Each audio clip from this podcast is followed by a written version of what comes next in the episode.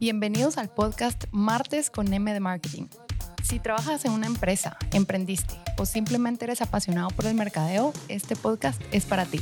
Un espacio dedicado a platicar de lo que hemos aprendido a lo largo de 20 años de trabajar con y para empresas espectaculares, que están cambiando la forma de cómo se hace marketing hoy en día. Yo soy su host, Astrid Hase, ingeniera de profesión, mercadóloga de corazón y founder de Core Marketing. Empecemos. Hola a todos, bienvenidos a otro episodio de Martes con M de Marketing, en donde platicamos un poco de consejos que los ayudarán a hacer marketing relevante hoy en día. Este es el episodio número 14 y hoy vamos a hablar de cómo trabajar con influencers. Voy a empezar contándoles que este concepto de influencers existe desde hace muchísimo tiempo y algunas marcas han utilizado esta estrategia desde antes que existieran las redes sociales.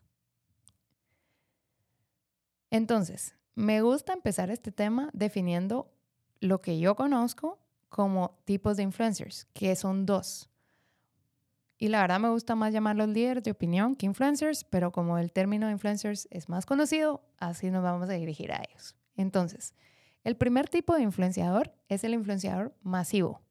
Es una persona famosa o conocida a nivel masivo son personas que tienen miles de seguidores y por lo tanto tienen un alcance muy alto.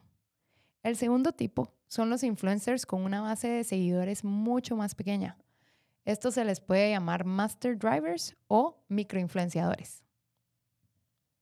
Entonces, hablemos de los microinfluenciadores porque en verdad son mis favoritos. y la razón es porque a pesar de que tienen menos alcance, tienen mucha credibilidad.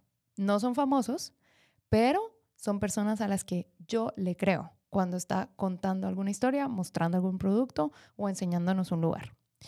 Estas personas son influenciadoras no solamente en redes sociales, sino en su vida diaria.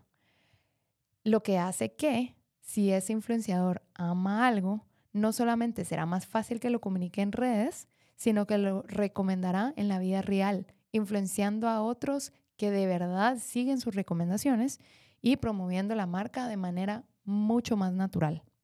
Además, una ventaja de este tipo de influenciadores, que son los microinfluenciadores, es que las negociaciones son más accesibles y generalmente están felices con usar el producto como parte del pago. Pero ojo, yo no les recomiendo solo pagar con canje. Esto puede ser una relación a largo plazo o gana-gana. Entonces, por supuesto que es importante que el influenciador, aunque sea pequeño, use nuestro producto, pero sí les recomiendo considerar algún tipo de pago para que esta persona se sienta más motivada y más conectada con nuestra marca. Ahora, hablemos de los influenciadores masivos o los famosos. Este tipo de influenciador tiene la ventaja de que le llega a muchas personas, por lo que cuando promueve algo, expone la marca a una audiencia mucho más grande. La otra ventaja es que ellos tienen experiencia, porque probablemente han trabajado con muchas otras marcas y ya saben cómo producir contenido y ojalá promover un producto de forma natural. Para eso es importante que ustedes permitan que sean ellos los que escogen la forma en cómo van a promover el producto o la marca. Porque si ustedes les dan algo demasiado estructurado, se va a ver falso y sin sentido cuando ellos lo intenten replicar en sus redes sociales. Yo sé que da miedo, pero es un consejo importante por supuesto que podemos revisar qué va a postear ese influenciador. Entonces, ¿con cuál de los dos tipos de influenciador les recomiendo trabajar? ¿Con el masivo o con el más pequeño? Depende, ¿verdad? Como todo en mercadeo, depende. Algunas marcas pueden considerar pagarle influencers masivos y otras solo pueden considerar a los microinfluencers por temas de presupuesto.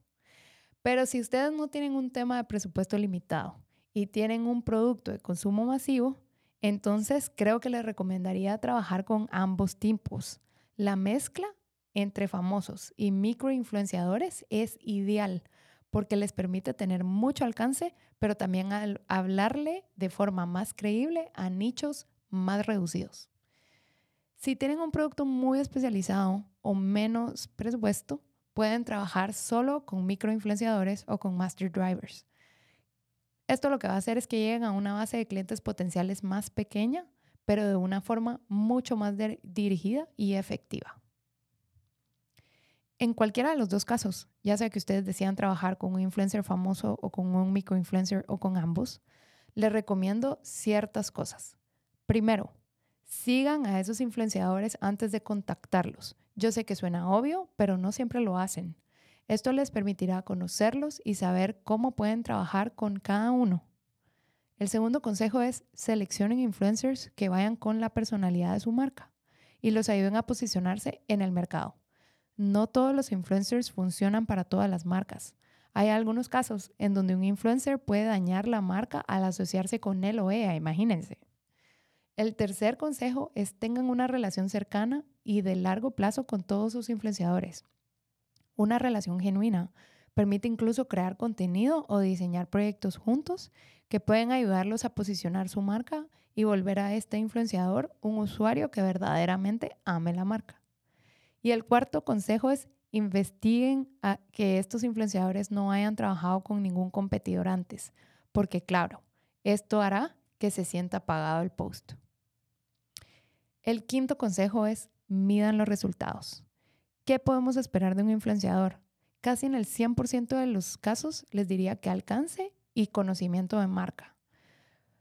Por eso, solo puedo evaluar, por ejemplo, a cuántas personas llegó el post que hizo el influenciador o cuántos followers gané el día que el influenciador hizo el post. Es difícil que en nuestra región un post de un influenciador genere ventas inmediatamente. Sin embargo, hay algunos cuantos casos en donde esto sí se puede dar y entonces medir el retorno sobre la inversión sería algo válido también si lo que generé fue ventas. Pero en general, la estrategia de influenciadores es para dar a conocer la marca y posicionarla. Si puedo recalcar algo en este podcast es, tengan una relación cercana con cualquier influenciador con el que trabajen, pues aunque no nos toca, nos toca invertir valioso tiempo, vale la pena, pues pueden salir proyectos, insights o ideas que los harán crecer. Espero que les haya servido este episodio y se animen a empezar o ajustar la relación que tienen con los influenciadores para promover su marca. Nos vemos en el próximo episodio. Hasta pronto.